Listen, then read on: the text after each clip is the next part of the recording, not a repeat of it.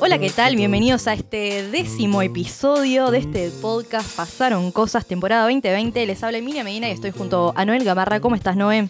Estoy acá emocionada, romantizando todo este proceso de podcast, de lo que fue nuestra temporada 2020, porque hoy, Hoy, contanos, ¿qué pasa? ¿Qué pasa hoy? Hoy, oyentes, es nuestro último episodio de esta temporada. Último episodio. Habíamos prometido llegar a los 10 y dijimos, bueno, Claro, primera meta, sí, sí, llegar a los 10. llegar a los 10. Podíamos haber avanzado un poquito más, pero bueno, se complicaron las cosas. Claro. O sea, eh, el Han Uruguay está- pasado cosas. Ah, pasaron cosas en Uruguay, está por colapsar y bueno, y nosotros eh, acá tratando de, grabar. Y extrañaba estar acá, porque hace tiempo que no estábamos eh, en este cuartito. En este cuartito, en esta habitación, eh, grabamos el primer episodio y es un, un lindo cierre poder hacerlo en el mismo espacio, ¿verdad? Claro, porque les contamos... Tampoco tan cursi, Sí, sí. digo, a ver, el cuarto de Pachu, el living de Pachu. Sí, a ver, tampoco estamos hablando de que grabamos Eh, en... claro, el primer episodio, como ven en las fotos, era un paisaje y después cambiamos de paisaje por comodidad, nos pasamos a, a otro ambiente de, de- de la casa.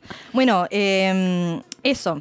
Eh, no, también de volver a este espacio, volvemos a la temática, porque no sé si se acuerdan, capaz que algunos ya tenemos esos oyentes que son cracks y saben de qué hablamos en cada episodio. Si se acuerdan, en el primer episodio hablamos sobre y juego. tenemos gente que no, Emilia. Y no, y tenemos gente que no. No, pero vamos, volvemos a esa gente. Volvemos a esa gente y vamos a hablar del juego. Hoy también, eh, en aquel entonces hablamos sobre los juegos virtuales y eh, hoy vamos a hablar de otro tipo de juegos. La historia entre No y yo empezó jugando, así que es digno de cerrar esta temporada eh, sobre, el con el juego. Total, total. Eh, el juego para nosotros es un espacio al que cuidar, pero como dijo una filósofa contemporánea llamada Emilia Medina, eh, al cuestionar aquello que amamos es allí donde podemos crecer. Y también hay otro filósofo llamado Benjamin Parker que dijo un gran poder conlleva una gran responsabilidad. Y entonces el juego también es una gran responsabilidad. Y sí, y esto para poder crecer, eh, criticar y asumir responsabilidades, como no lo podíamos hacer solas,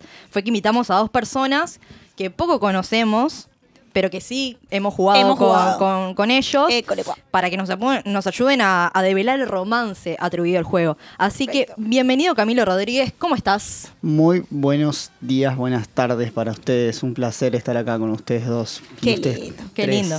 Y tenemos del otro lado, porque este es un episodio, no es un episodio cualquiera, porque estamos inaugurando la modalidad Zoom. Desde otro planeta, desde otro mundo, un plano paralelo, se encuentra el ganador del Mundial de Interces del ICEF 2020, Andrés Figoli. ¿Cómo estás, Andrés? Fa, qué, qué presentación, bueno, muchas gracias. Es un honor me- tenerte lo- acá, Andrés, con ese título. No lo tenía presente y lo estás trayendo, mirá vos, me había olvidado. Te ese- habías olvidado, no puedes. No, mira, yo te quiero confesar algo. Fuimos varias, varias estudiantes del Sí. que cuando tuvimos que anotarnos a eh, Vida en la Naturaleza y Campamento, optamos por los reducidos del ganador del Mundial. Porque vimos... Optaron por el- se puede decir que optaron por el campeón del mundo. Eh, Claro.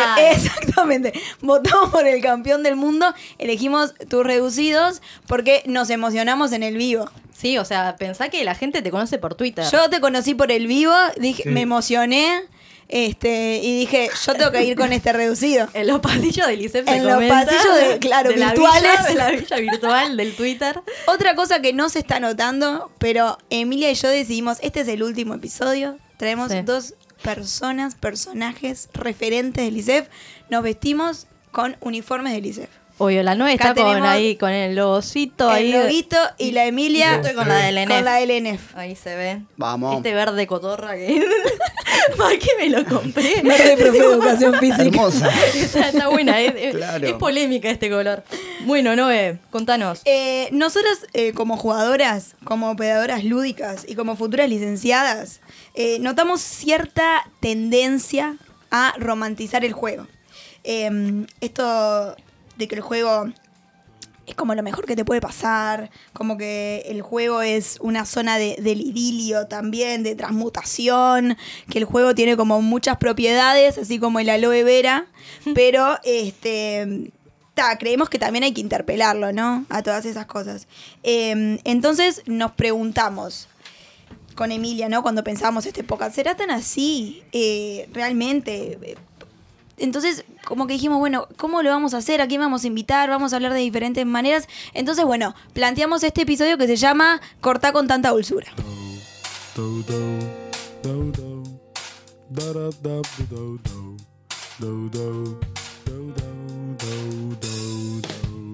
Un podcast amateur, en donde dos amigas y varias invitadas se juntan a contarnos qué ha pasado. Pasaron cosas con Noel Gamarra y Emilia Medina. Sonido Agustín Pacheco. Música Sergio Funk y su perro Beagle. Pasaron cosas. Un podcast amateur.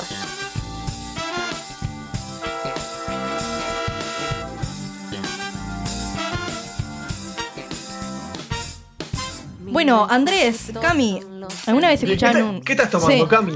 el- ah, pol- qué polémico. Té frío que hicieron, De manzanilla. Ah, té de manzanilla hicieron las compas de, No. de la Ah, radio. qué divino. Sí, Capaz voy a buscar un ba- una botellita ahora de té de agua que tengo en la boca.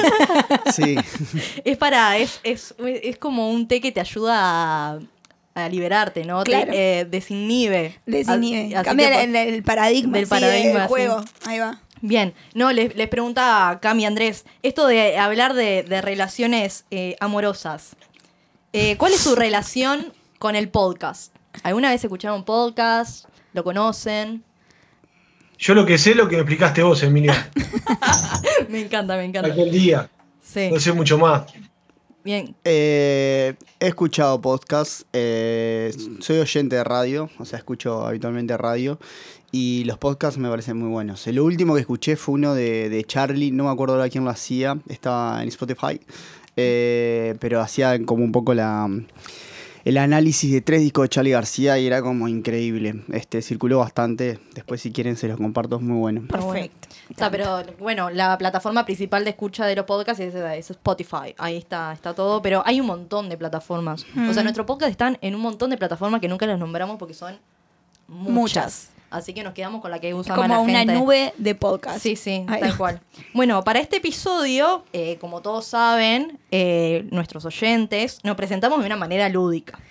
Es- Este episodio no empezó hoy, en este momento de, de diciembre, sino que empezó hace unos cuantos días, Hace unas semanitas. hace una semanita, que le entregamos un sobrecito misterioso a nuestros la invitados. carta, la carta de Hogwarts. La carta de Hogwarts de, que están destinados a, a participar de, de este episodio con una tarea. O sea, eso que ya no te. esta- la ludoestética. La ludestética de este episodio Se nos fue, se nos fue. está cuidada. Somos gente así, ¿viste? Nos gusta jugar, nos gusta crear la escena. Estamos en esa. Sí, entonces está, los mantuvimos como enganchados pensando. Enga- los engatusamos. Sí, en una, Ahí una sala de espera. Así que la presentación va a ser así. Nuestros invitados tendrán un tiempito para leer lo que le pedimos que escribieran eh, de forma de presentación.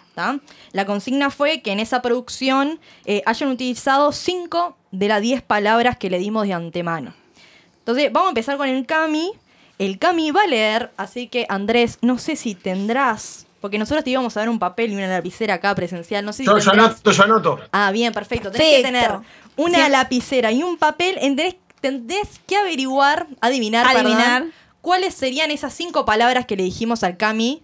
O sea, de esas 10, 5 él utilizó en su reacción y vos tendrías que adivinar cuáles serían. Aclarar que algunas palabras tienen en común, pero otras no, ¿eh?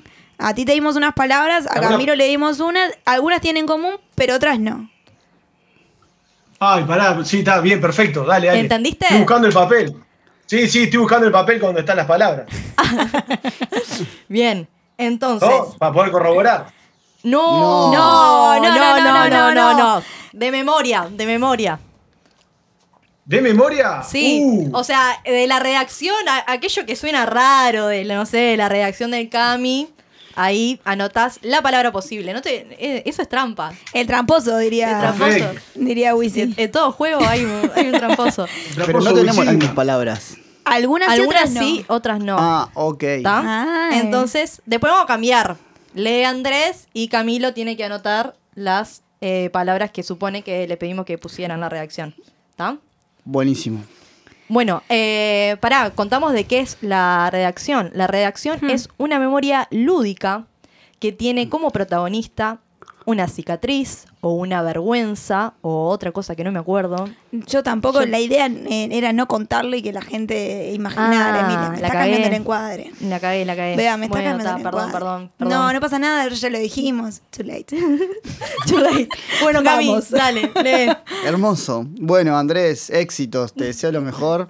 Eh, no creo que esté vos que ahora que ahora escuché la, la- la consigna, digamos, del arranque, estoy, estoy revisando lo de las letras porque creo que no le, no le di la, la relevancia a, la- a esa parte de la regla del juego, entonces tomé alguna, pero no sé si fui tan riguroso en eso. pero- Ah, vos, no estoy te metiendo invito, ahora los no te empujones, no te invito mal, Andrés. Vas a, vas a examen reglamentado el podcast igual, Andrés. Vos tranquilo. Vamos y vamos, Andrés. Vas a, vas a sobrevivir. Vamos, vamos arriba, dale. Bueno, en mi barrio, el 3 de abril, en el Paso de la Arena, donde entre otras cosas aprendí la palabra amor y también la palabra vergüenza y miedo, en el 3 de abril no se tomaba mucho colet. Lo más parecido al colet era el lactolate que venía y sigue viniendo en bolsa. En lo del Mauro, un amigo del alma que aún conservo, compraba la chocolatada Muki. Ir a lo del Mauro a tomar una Muki fría era la gloria. Es algo que me gustaría volver a hacer. Les agradezco la oportunidad y la invitación a volver a pasar por la memoria, que siempre a veces posibilita estas cosas. Los años en el barrio me marcaron. Es un tatuaje que llevo en el cuerpo. Que lo miro cada tanto, no, no como quien busca la imagen perfecta de eso que se trazó alguna vez. Cada tanto cuando puedo o, me pueden, trato de agarrar alguna de las líneas que se conservan de ese dibujo original e intento trazar otras cosas. Como en septiembre, sin olvidar que ha habido un invierno acaecido y que el tiempo pasa, me imagino y quiero creer en un florecer distinto. Pasaron cosas. En el habitar cuerpo, en ese ir y estar en alguna parte, hay algo que, que ha quedado grabado, como la memoria de algún juego. Particularmente me acuerdo de cuando desguazamos los dos mejores monopatines que había en el barrio y que habían llegado desde Australia. Max y Alex eran sus dueños. Sus caras se me hacen presente, gracias por eso también. Los monopatines cumplieron un ciclo inmaculados y siendo la envidia de todos los que soñaban con desplazarse en algo similar. Una tarde, vaya uno a saber con qué otros del barrio, decidimos que esas reliquias debían cambiar de forma. Si el juguete no permite el juego infinito, el cambio infinito, ¿qué es, no? Hicimos una chata. A las dos superficies donde se apoyan los pies en el monopatín, las colocamos debajo de una tabla y con uno de los manubrios hicimos la dirección de la chata. Con esa chata por Luis Valleverres, un día cualquiera, a la tarde, me vi pasando un IL-14 por el costado y en movimiento y fue lo más parecido a la gloria. Gracias. Muy bien. Qué lindo, Cami. Camilo, qué precioso. Aplausos, Aplaudo. aplausos. Eh, Andrés, ¿pudiste sacar alguna palabra? Ah, tengo, las tengo, las tengo todas. A ver. Te Eso escuchamos. que de memoria, porque no tengo, a- no tengo a mano el, el, el- el ejemplar. Bueno, eh, septiembre. Sí. Bien. Bien. Gol. Gol. Otra. Tatuaje. Sí. Bien. Bien. Ahora, creo que era lactolate, ¿puede ser? Casi en el palo. Pega el palo. Otra, otra marca. Después tengo. be- be- Colet para mí entonces. Va. Otra marca. Después, este, bueno, imagino que estos estarán dentro de sus anunciantes, ¿no? Por eso es que espero Claro, no sé. A nadie Claro, si no es nuestro sponsor.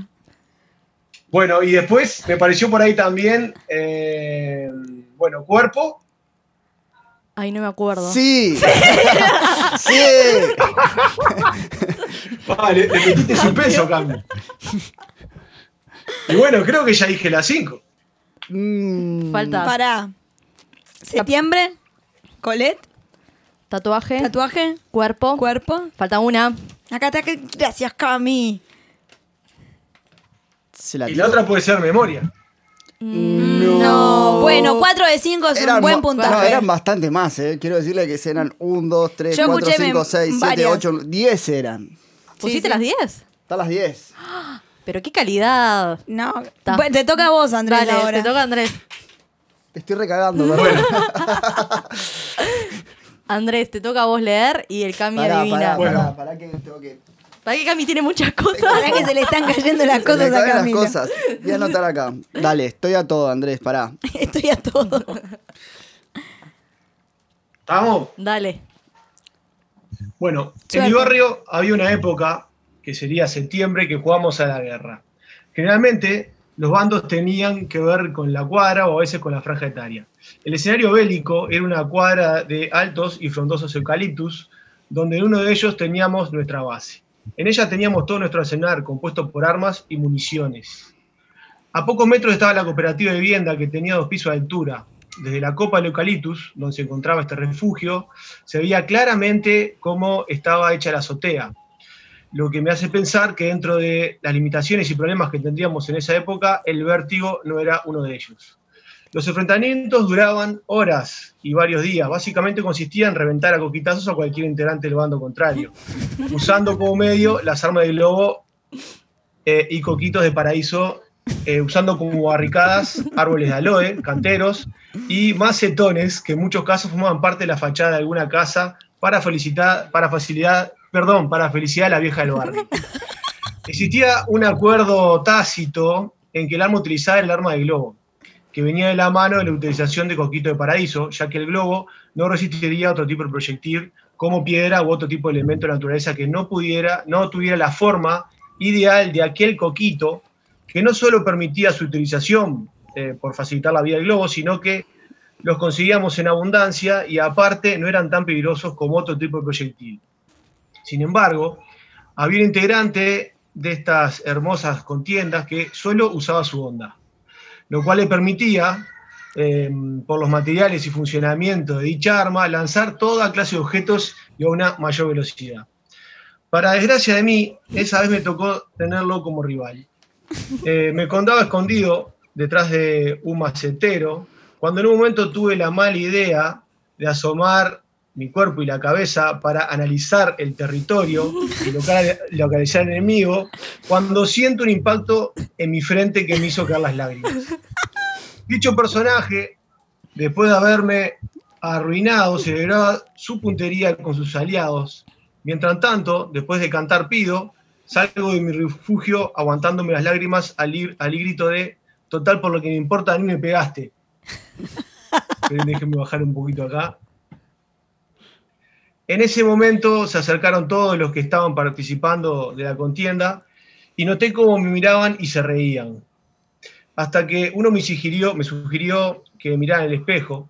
Eso hice y noté la figura de un asterisco entre medio de mis ojos.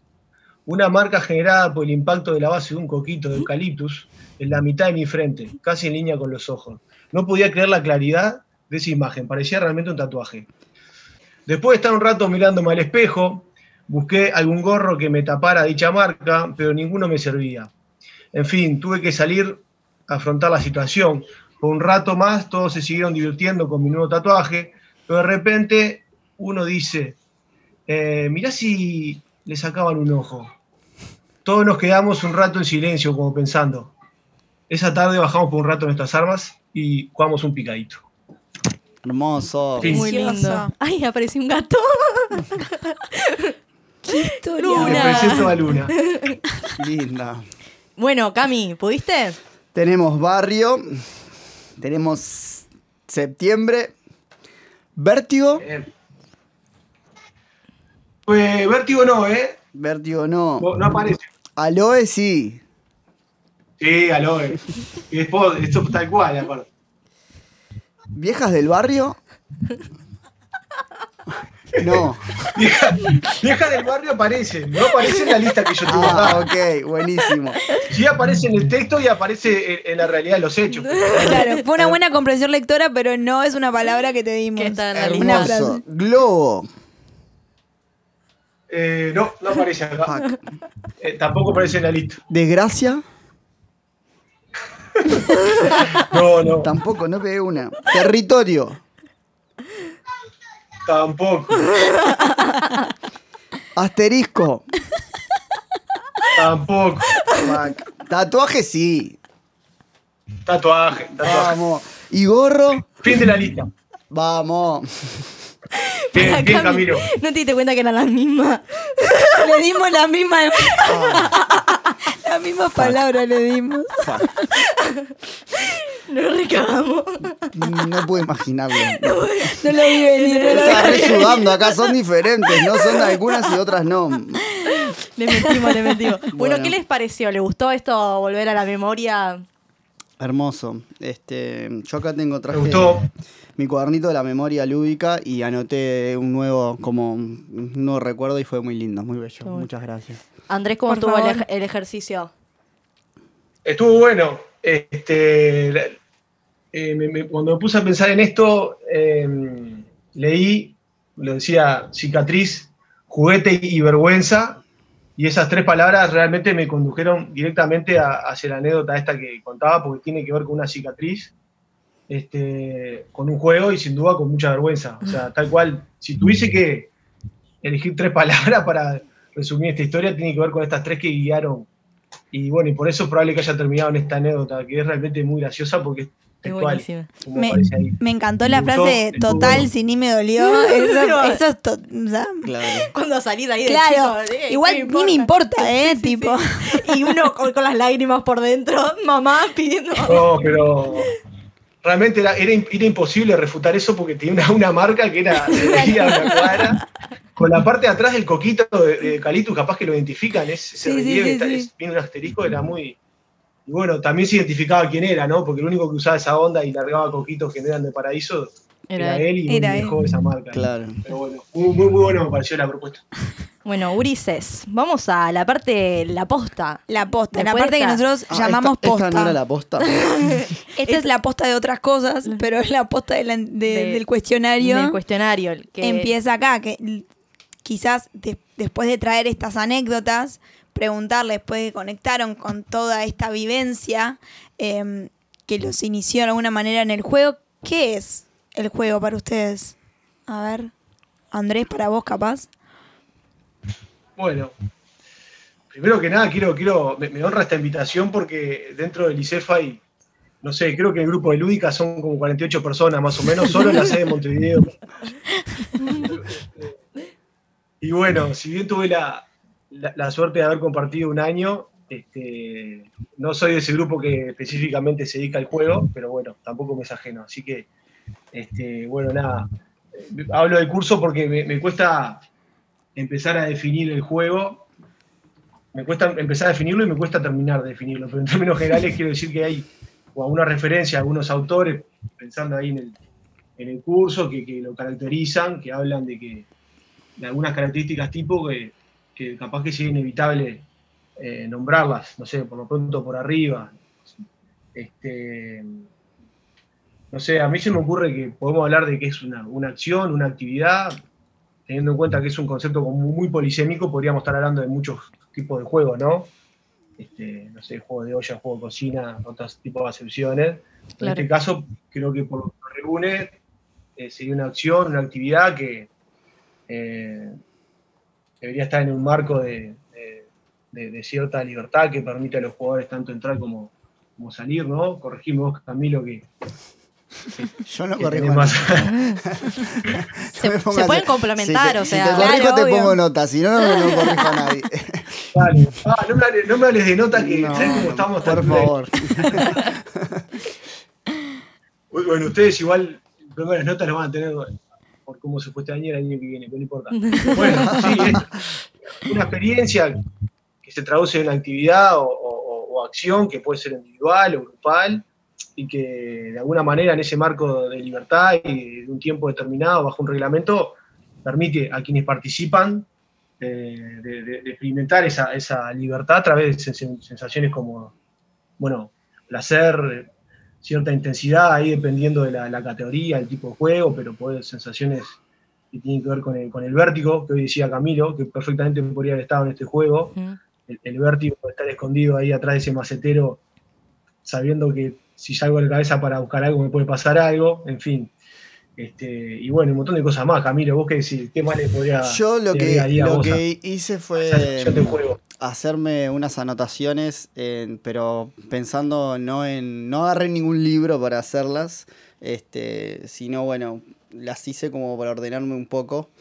Eh, y bueno, me permití la libertad un poco poética de, de estar en, compartiendo acá un espacio semilúdico o lúdico, este, y bueno, jugar un poco con ello. O sea, el juego, ¿qué es el juego? Gran pregunta, ¿no? Es una pregunta que se viene haciendo los seres hablantes hace muchos años, cuya respuesta no ha sido posible de ser estabilizada de una vez y para siempre.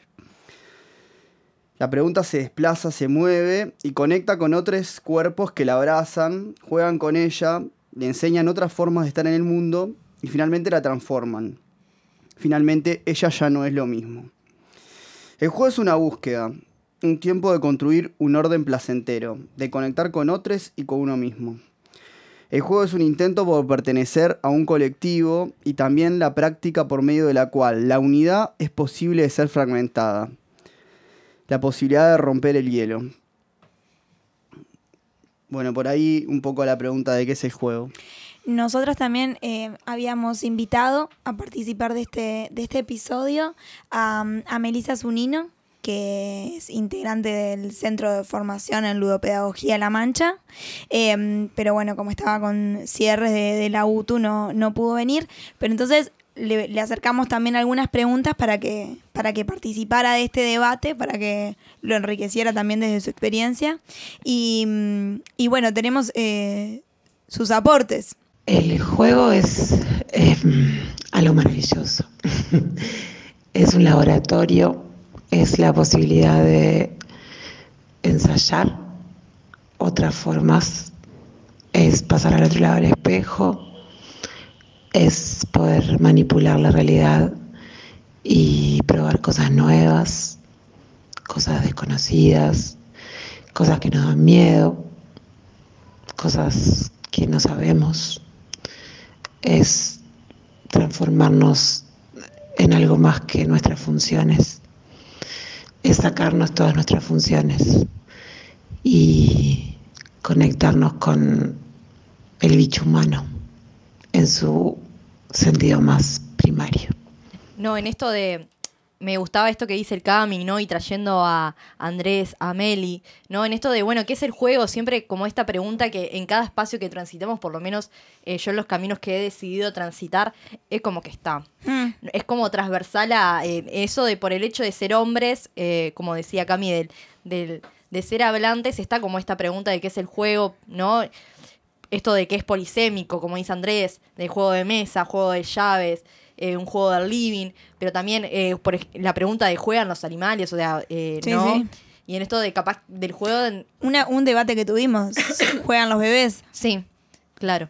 Me acuerdo que con, con Noé preparando este capítulo fue como, eh, yo le decía que para mí el, el bebé todavía no juega porque no está dentro del lenguaje y, y- y como que no se puede materializar eso que, que, ¿no? que se juega o teorizar sobre eso que, que acontece. Y nada, fue como una discusión que en, en en realidad es eso, es una pregunta que transversaliza al, al- al hombre por el hecho de ser hombre. Y, y- y claro, es muy difícil de responder. Mm. Hay aproximaciones teóricas, pero es, es inacabado. Total, y es una pregunta que nos encuentra siempre desde el principio, en el mientras y en el final. Como por ejemplo, a mí en Bellas Artes es una pregunta que terminando la carrera, ¿qué es el arte? ¿Qué sé yo? Son esas preguntas, viste, que decís, ¿le encontraré respuesta alguna vez? Bueno, o sea, acá tenemos a dos profes del ICEF y nosotros estamos con la camiseta del ICEF. Es tipo, bueno, también es que es la educación física. ¿Y por Claro. qué la educación física se preocupa por el juego? También. Claro. O sea, ¿desde cuándo o, o- o por qué? No estaban en estas preguntas, pero también es pertinente a esta a, a la respuesta de esta pregunta de, de- de qué es el juego. Sí, y también el uso que se le da a la palabra juego, Sí. ¿no? Que era también lo que, lo que un poco decía Andrés, ¿no? Con esto de la polisemia. Y bueno, ¿qué, qué, qué pasa con los, los cuerpos cuando juegan, Cami? ¿Qué... Eh, es, esa es. eh, me, me cambiaron la pregunta que ahora la tengo ordenadita toda en puntos 1, 2, 3, 4 y tendría que identificar cuál es. Es la número cuatro. Es la número cuatro. Yo puse, acontece la contingencia y con ella la generación de lo infinito de los mundos posibles. La lluvia de átomos de Picuro que se encuentra aleatoriamente y posibilitan que acontezca la magia. Entiendo que el juego posibilita el encuentro entre los cuerpos y que esos cuerpos se pongan en acción, en el entendimiento areniano de la acción. ¿El entendimiento qué? Areniano, de Aren, Arendt. Hannah Arendt. Eh, que deban establecer un vínculo, encontrar un modo de estar en ese tiempo y ese espacio de juego. Habrá quienes construyan desde el estar con otros, disfrutar de lo que ofrecen. Y habrá otros para los cuales los jugadores y las jugadoras, los otros cuerpos serán un obstáculo a superar. El juego es la contingencia de los cuerpos. Esa frase me encanta, es buena contingencia. Fue una de las, de las frases que, que me anoté, me acuerdo, en mi bitácora de, de piques lúdicos, eh, cuando fue el, el seminario de, de, De la la Brojo, jarana. de la jarana. Sí, me acuerdo que él se Estaba el gallego, ese Sí. que decía que el juego es contingencia. Me encantó esa frase. Para vos, eh, Andrés, en esto de que, bueno, ¿qué pasa cuando los cuerpos juegan?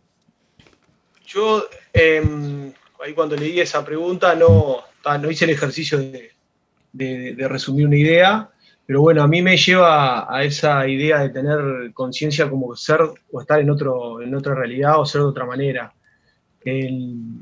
Un poco, tal vez que planteaba algunos de los autores que hablábamos en el curso, de que, de- de- separaba lo, lo que es la forma y, el modo del juego, yo creo que en este caso me tendría más, eh, en base a la pregunta, en el modo de juego, y acá aparece el término lúdica, ¿no? el modo lúdico, donde mm, de alguna manera en, en esta idea que venimos manejando, o por lo que la- las definiciones que yo escuchaba que daba también la otra colega, este, habría una forma de, de entender ese juego con una intensidad y un compromiso que, remiten a esa idea que, decía antes, ¿no? Que no sé si era Wisin o quien hablaba o otros compartían, que es esa idea de ser o estar en otra realidad y ser de otro modo.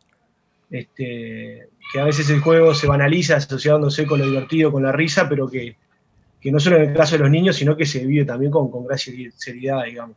Lo, lo pensaría en esos, en esos términos, por ahí me llevó la pregunta. En esto de, de- pensar la contingencia, en pensar la posibilidad, ¿no? O sea, esto de, de, de qué posibilita y, y, y qué habilita el juego, ¿no? Siempre hablamos como, bueno, se, se habilitan unas cosas y se prohíben otras y, y que somos nosotros, en realidad, quienes, ¿no? El, el- el- que pone esas reglas en esto de, de crear mundos posibles, como nosotras pensamos de la ludopedagogía. Porque claro, nos pasa eso también a nosotros. a. Noé.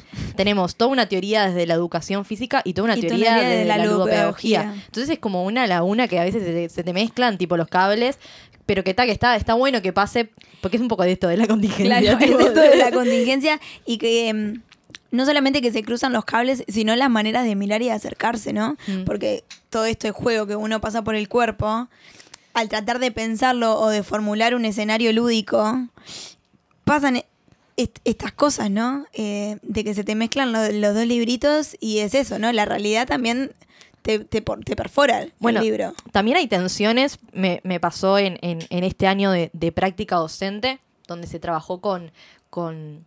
Estuve en una institución en que trabajaba con la educación emocional. ¿Qué mierda es la educación emocional? O sea, se puede educar las emociones, eh, ¿no? Eh, O sea, se, me generaron como pila de conflictos, entonces empezamos como, bueno, un camino posible de agarrar es esto de, de trabajar, el, bueno, ¿qué pasa con las emociones cuando jugamos? ¿No? En esto del vértigo, de... de de la competencia, de la alea, no me acuerdo de bien de la Agón, categoría. Ay, qué agón, horrible, pasó alea. tanto tiempo. Pero no en esto de, de- pero esta educación emocional a través del juego es mucho de la psicología, ¿no? Conducti- eh, conductista, de que bueno, el juego es el que es el que te permite liberar energías, te causa placer, que es totalmente distinto a, a los, a los aportes de la educación física o cómo lo piensa la, la ludopedagogía. No sé si Meli tiene algo que, que responda.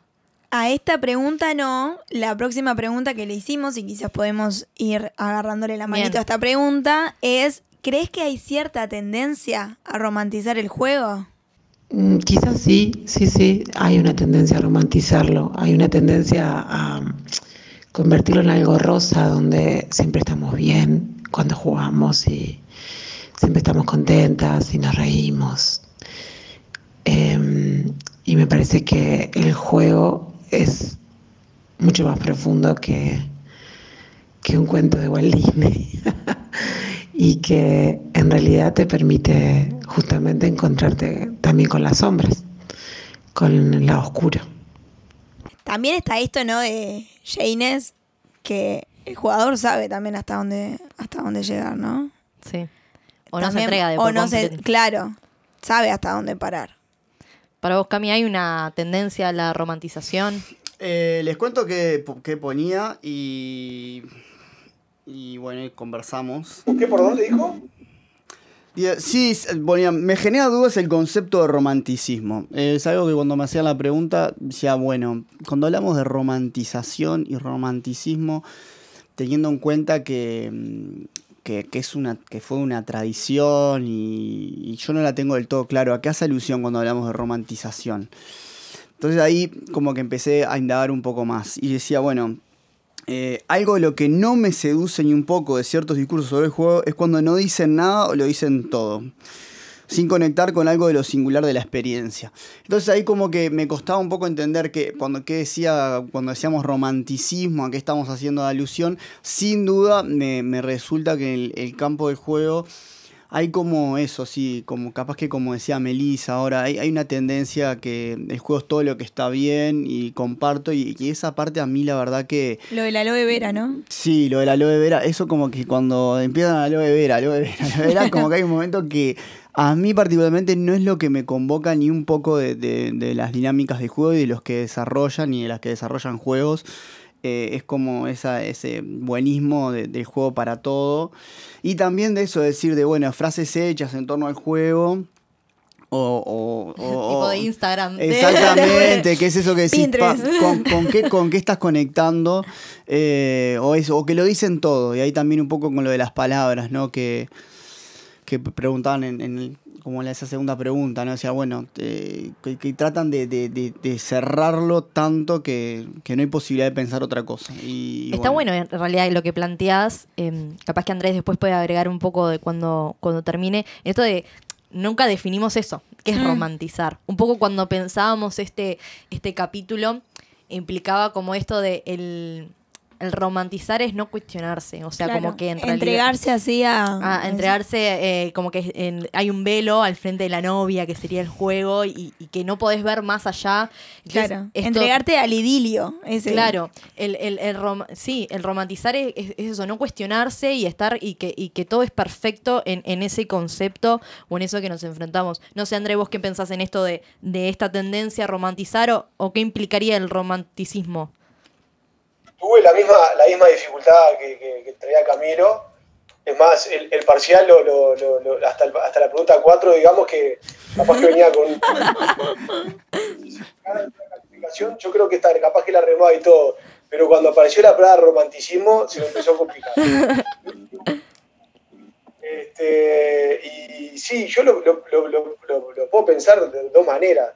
Eh, a mí me- me- me llevó esto también a lo que hablamos en algún momento, de cómo, cómo ese origen, esa idea de juego que, que lo constituye, como surge como, como antagónico, como opuesto a lo laboral, eh, al mismo tiempo como que lo analiza, lo analiza y, lo, y, y lo eh, le saca legitimidad, digamos. Yo, entonces, nada, ese, se me ocurre que, que- que lo puedo pensar en ese sentido, ¿no? Y, y ahí vinculándolo con lo que decía la compañera, ¿me puedo repetir el nombre para no decir de Melissa. la compañera de la colega?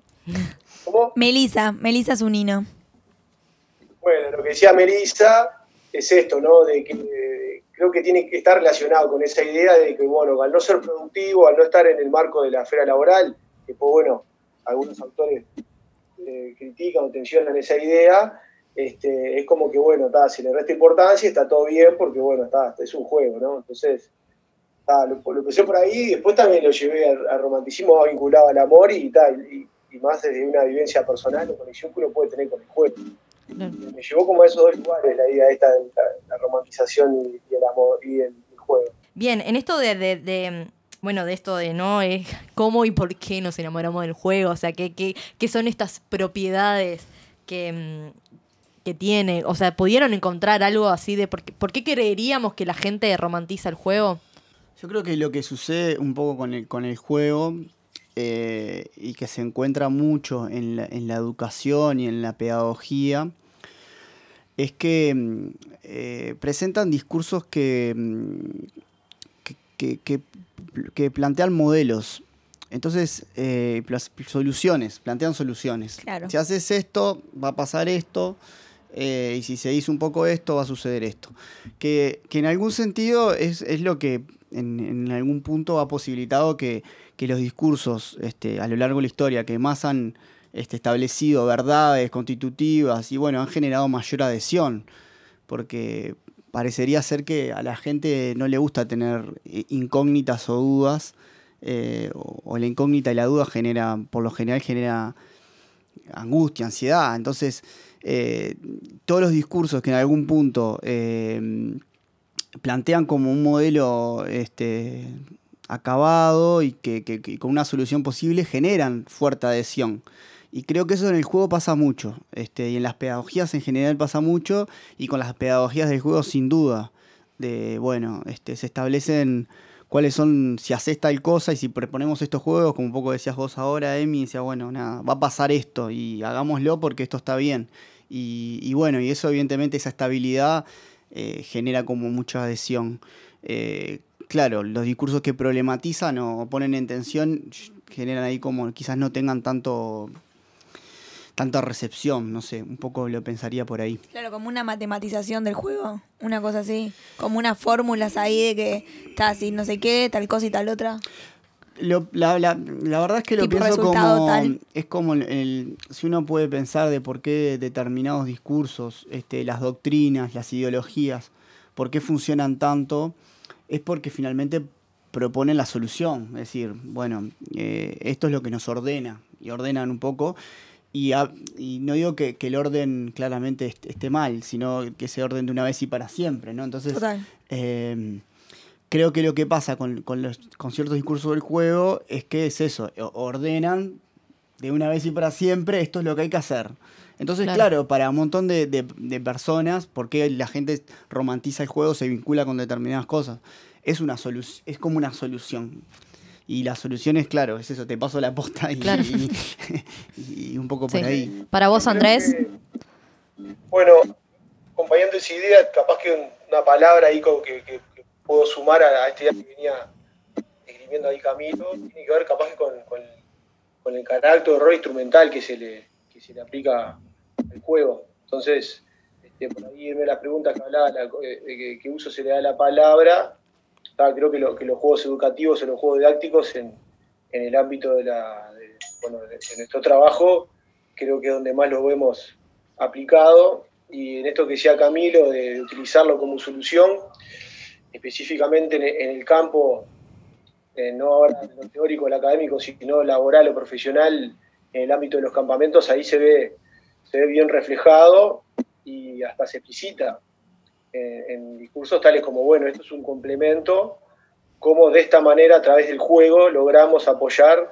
este, bueno, aquello que la maestra eh, hasta noviembre de repente no, no, no terminó de cerrar en el aula, aparecemos en un entorno distinto, planteando este escenario alternativo, donde muchas veces aparece el juego, creo que muy relacionado a esto que decía Camilo, este, hasta esa frase que dijo de brindar soluciones aparece de manera eh, figurada y literal, o sea.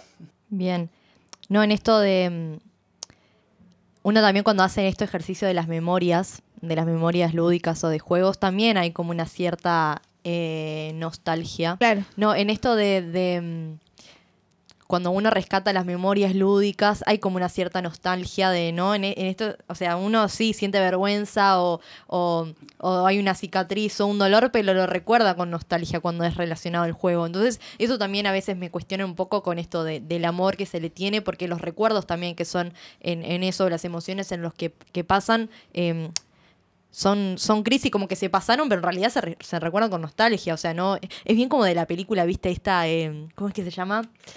El que tiene en el cerebro. eh, Ah, Intensamente. Intensamente. No, en esto de que la gurisa cuando estaba pasando por Pa, un mal yo tengo momento. tremenda. mm, Esa la vi. película. Sí, la vi, Ah. la vi, no me gusta. ¿No te gustó? No me gusta. Eh, a mí me gustó, fue como interesante, o sea, no se había planteado hasta, hasta ahora, pero pensé en eso de los recuerdos, en, en- y bueno, ella, ella como que recordaba lo triste y como que eso triste también te ayudaba a crecer, no me acuerdo Claro. mucho ahora la, la moraleja, pero un poco esto de, de las memorias con el juego siempre son nostálgicas y, y, melancólicas, sino que como que te hicieron bien en ese momento, que pasaste por algún momento de dolor, como un coquito pegándote en la frente, o en, en- la cooperativa, como decías vos, ¿no? Es como un, recuerdo que, ha- que hace bien.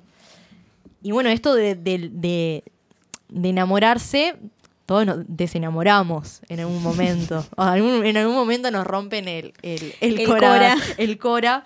Y a mí me pasó que un poco cuando pensábamos este capítulo de cortar con tanta dulzura, que estaba, bueno, estaba muy lindo, sí, pero bueno, hay que tomar como esa distancia para poder criticar y ayudarnos a crecer, como decía Noé, que, que yo era una gran filósofa cuando lo, cuando lo dije. En mi registro de bitácora de La Mancha puse así. El desamor es aquello que acontece luego de romperse una relación. Produce hecatombes imprevisibles. Nos lleva a un estado de duelo, de velo, la entrada a una posible permanente muerte. Y a mí me pasaba con esto de que una vez que, que- logré como develar ese, ese romanticismo que le daba el juego y me permitió criticarlo o pensarlo como teóricamente, fue, una, fue la muerte. O sea, nunca lo logré vivir de vuelta como lo vivía cuando no me lo cuestionaba. Sí, que también para, para la gente manchada, ¿no? Digo, la gente que, que ha hecho, el que ha vivenciado el cambio del primer al segundo nivel, es eso, ¿no? Digo, el segundo nivel se busca como entrar como a la cocina Claro. de el detrás de el escena. detrás de escena y ahí es cuando se te rompen las copas, digo. Claro. Y, me- y me pasó también en el ICEF con el curso de, de Juegos y Prácticas Lúdicas 2. O sea, en el- eh, capaz que ustedes, siendo Ahí docentes, ya no puedo hablar. están en el 1, estuvieron en el 1, y en- esto, bueno, presentación del juego, o sea, ¿no? como entrar en ese mundo y en el, bueno, que en un momento estaba pensado que venga Martín, pero está en La Paloma, no, no pudo venir, eh, y tampoco era muy buena la conexión que tenía allá.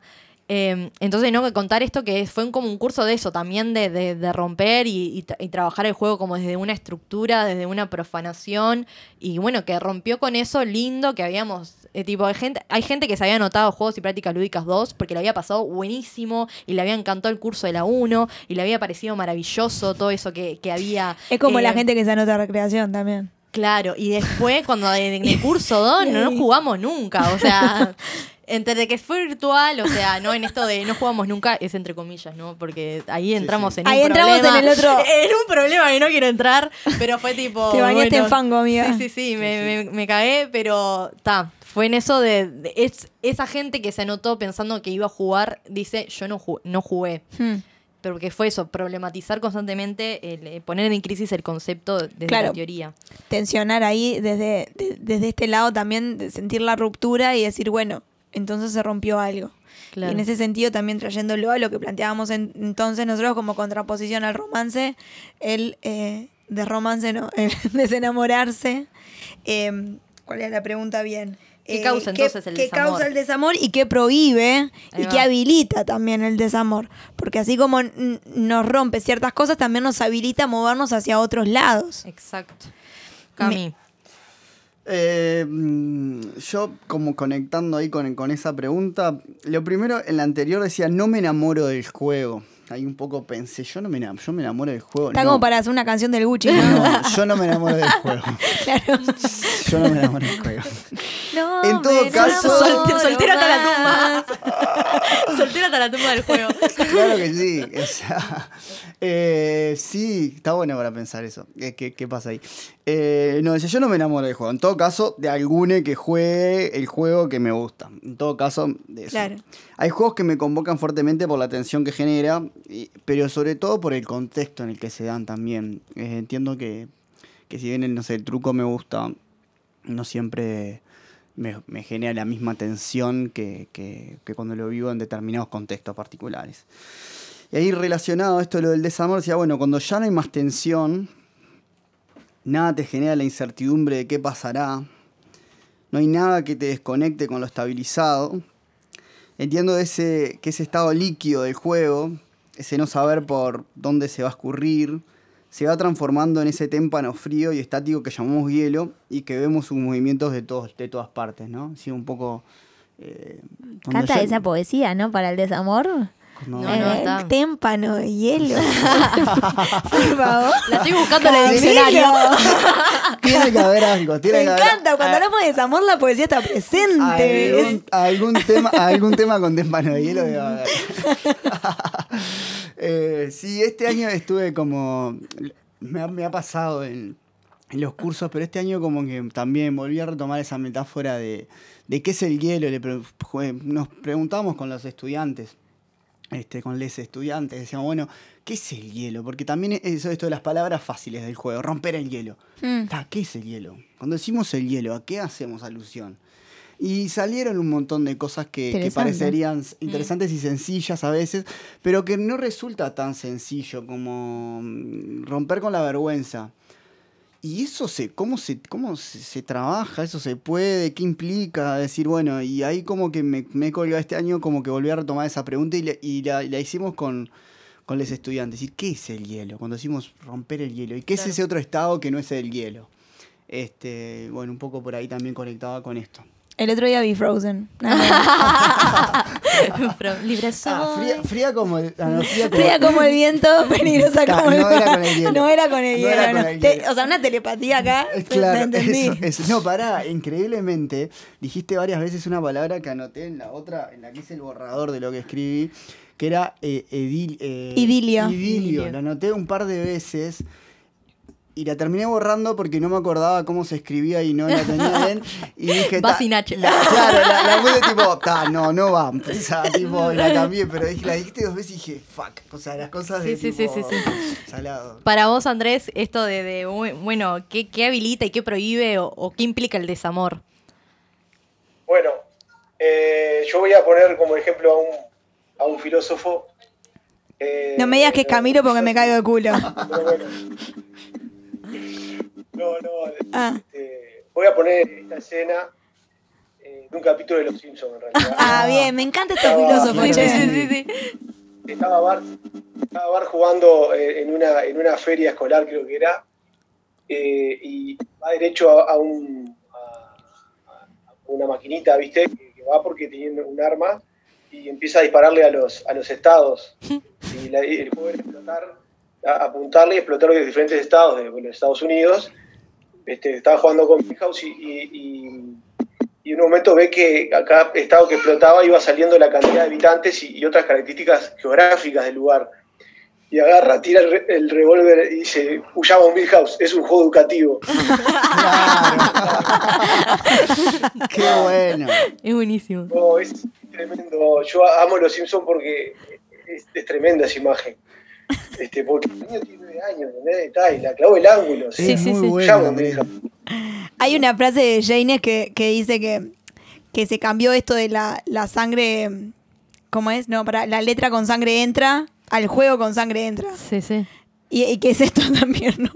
No, no, bueno, este, no, me que ponía ese ejemplo que tal vez en, en- en la vida uno empieza a atravesar por situaciones como esa, empieza a sospechar esa misma, es- eso con una habilidad aparte en el momento eh, uno le, le lleva más tiempo, pero puede llegar también a, a esa conclusión. Este, y bueno, está, y puede ser que tenga que ver con, también con, con- con- la forma que vivimos el tiempo y destinamos nuestros horas también este, como decíamos, esto de que el rol instrumental que se le da al juego hace que cada vez cobre más peso y entonces como adulto sea difícil reencontrarse con, algunas otras experiencias lúdicas y eso hace que, bueno, tal vez uno vaya eh, esa intensidad o magia que decía Camilo que empieza a sentir por eso el desamor, nada, tal vez lo que se promueve actualmente sea lo más frecuente que, se viva en torno al juego. El desamor, no, no sé si es el desamor o el, el no intentar entenderlo, en- en- el no intentar, el intentar que el juego este, haga lo que tenga que hacer con, contigo, con una, que el juego haga su trabajo no, no querer encontrarle eh, un recipiente, no, no encorsetarlo. Y si hay que llorar, porque el juego me provoca que llore, hay que llorar, y si me provoca que esté triste, estoy triste, y si me provoca que me enoje, me enojo.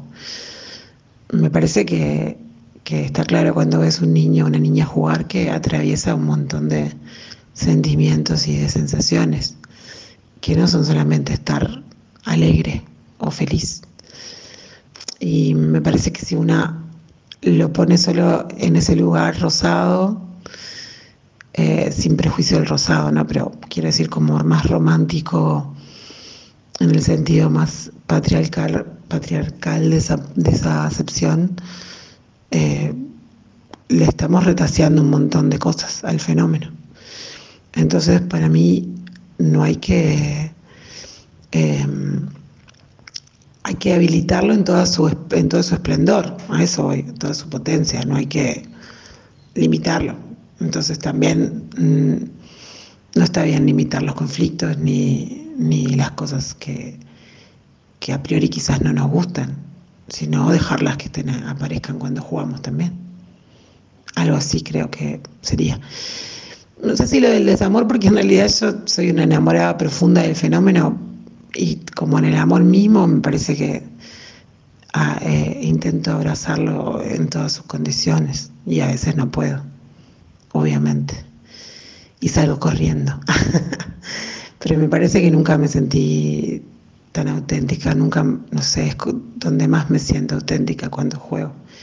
Y también he pasado por situaciones bastante este, movilizadoras y dolorosas jugando. Por eso no tengo esa mirada tan romántica quizás. Ah, una cosa más. Una vez una gran amiga me enseñó que hay preguntas que tienen derecho a seguir siendo preguntas. Y eso me pareció muy sabio, me parece muy sabio. Y creo que con el juego pasa algo así. Em, no lo podemos explicar del todo. y creo que tenemos que animarnos a aceptar que no todo lo podemos explicar, que hay cosas que no las podemos traducir a la palabra ni, ni le vamos a encontrar un sentido. Y el juego tiene eso de, de mágico eh, y es inagarrable. Eso. Un abrazo. Bien, reflexiones o cosas que se les venga a la cabeza. A mí me siempre esto de que dice Meli, ¿no? Que tiene derecho a seguir siendo pregunta. Es un viaje y capaz que por eso tampoco no la hemos podido responder sobre qué es Mm. el juego. Es lo que a mí me pasa con el que es el arte también. Que es son todo, son, en claro. No, pero esa- con esas dos cosas siempre me, me, me las pregunto, me las repregunto, me confundo, me, me, me angustia a veces, pero ta, también me, me, me pone feliz el ejercicio de, de- de seguir poniéndolo como una, como una cuestión a seguir preguntando y reformulando ciertas cosas que voy construyendo desde mi, desde mi piel, desde mi cuerpo y desde mi cabeza, ¿no? También. No sé ustedes. Sí, a mí me. Yo cu- cuando escuchaba, este, ella decía, bueno, me encanta, pues el lugar donde realmente me siento yo, me siento como realmente soy, no recuerdo exactamente las palabras. Y, en eso hay, hay como una idea que, alguna vez la hablamos, que estaría bueno, capaz que alguno ya le entró en profundidad esto, pero bueno, es, este, creo que Sandino Núñez toma ideas de, que trae Huizinga, que él plantea, ¿no? Huizinga, este autor, habla de que, bueno, el, juego es anterior a la cultura, alguna manera, en, términos culturales, es como fundante en ese sentido el juego.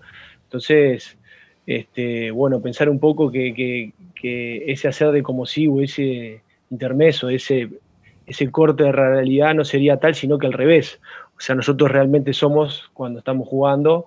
Es- esa idea me parece súper súper interesante y tiene que ver con lo que decía ahí en el audio de, bueno, realmente me siento yo misma cuando estoy jugando. Creo que eso es, es una cosa como interesante a, a pensar que traía esa, esa forma en que leía Huizinga a Sandino Núñez me parece que está, que está bueno, ¿no? Cuando realmente somos quienes somos, si es que existe tal cosa, ¿no? Pero bueno, Claro. por ahí, como un aporte más. Perfecto. O sea, yo la verdad estoy Sí. re contenta. Quedan, quedan cosas pendientes. Queda. y, que, y Eh, va a quedar en el sedimento, ¿no? Que veo de sí, calle sí. cantando. Esto y- de, eh, nada, me pasó que tengo más cosas para compartir, pero quedará en el detrás de escena de este episodio. Porque es como dijo Melina, es una conversación de boliche, es para eh, darle duro y parejo a, a seguir conversando sobre, sobre esto. Eh, Noé, Eh, de esta manera sí. llega el final. Chan, Te pido por favor que cantes un todo concluye al fin. Nada puede escapar de fondo mientras yo voy hablando. No tengo ni idea cuál ¿No? es esa canción. Pa, Emilia, ahí me. me ta, Te- la edad así como que. Sí, sí, te bueno, la eh, llegó, el soy, último- de, soy de otra generación. llegó el final de este último episodio de esta temporada, de este laboratorio creativo, así como formulamos con la Emi. Eh, ¿Por qué no? llamarle laboratorio creativo a este podcast. Eh, gracias por escucharnos, gracias por participar, por mandarnos cariños, por eh, nada, por darnos likes, por apoyarnos, por compartirnos, por todo lo demás, a toda la gente que no le pagamos, pero que aún así decide apoyar este proyecto, esta idea. Y bueno, para nosotros es súper valioso y nos hemos divertido mucho. La ¿O no? verdad que sí. Eh, fue hemos- eh, un yo aprendí, año. estudié. La verdad que nos metimos en un mundo, eh, en un momento del, de- del universo bastante complicado y supimos salir adelante. O sea, ¿sirvió? Si no, no hubiéramos hecho, si no pasaba esta pandemia, no hubiéramos hecho No, este precioso proceso. Bueno, somos Emilia Medina y Noel Gamarra. Nos reencontramos dentro de una semana con una sala de espera, pero una sala de espera distinta que los mantendrá enganchados con el próximo episodio, que claramente va a ser de la segunda temporada, porque confirmadísimo que, va a haber- que va a haber segunda temporada. Vamos. Eh, así que pasaron cosas, cosas pasan y seguirán pasando. Salud por este año, salud por el juego, buena jornada. Gracias Cami, gracias Andrés. Muchas gracias por la invitación, la verdad que es un espacio Arriba. hermoso y nada, ojalá lo sigan manteniendo. Ay. Gracias. Cami. Bueno, Arriba, muchas gracias. nos vemos Andrés, gracias Nos Pachu, vemos. gracias Noé. Gracias, salud juego.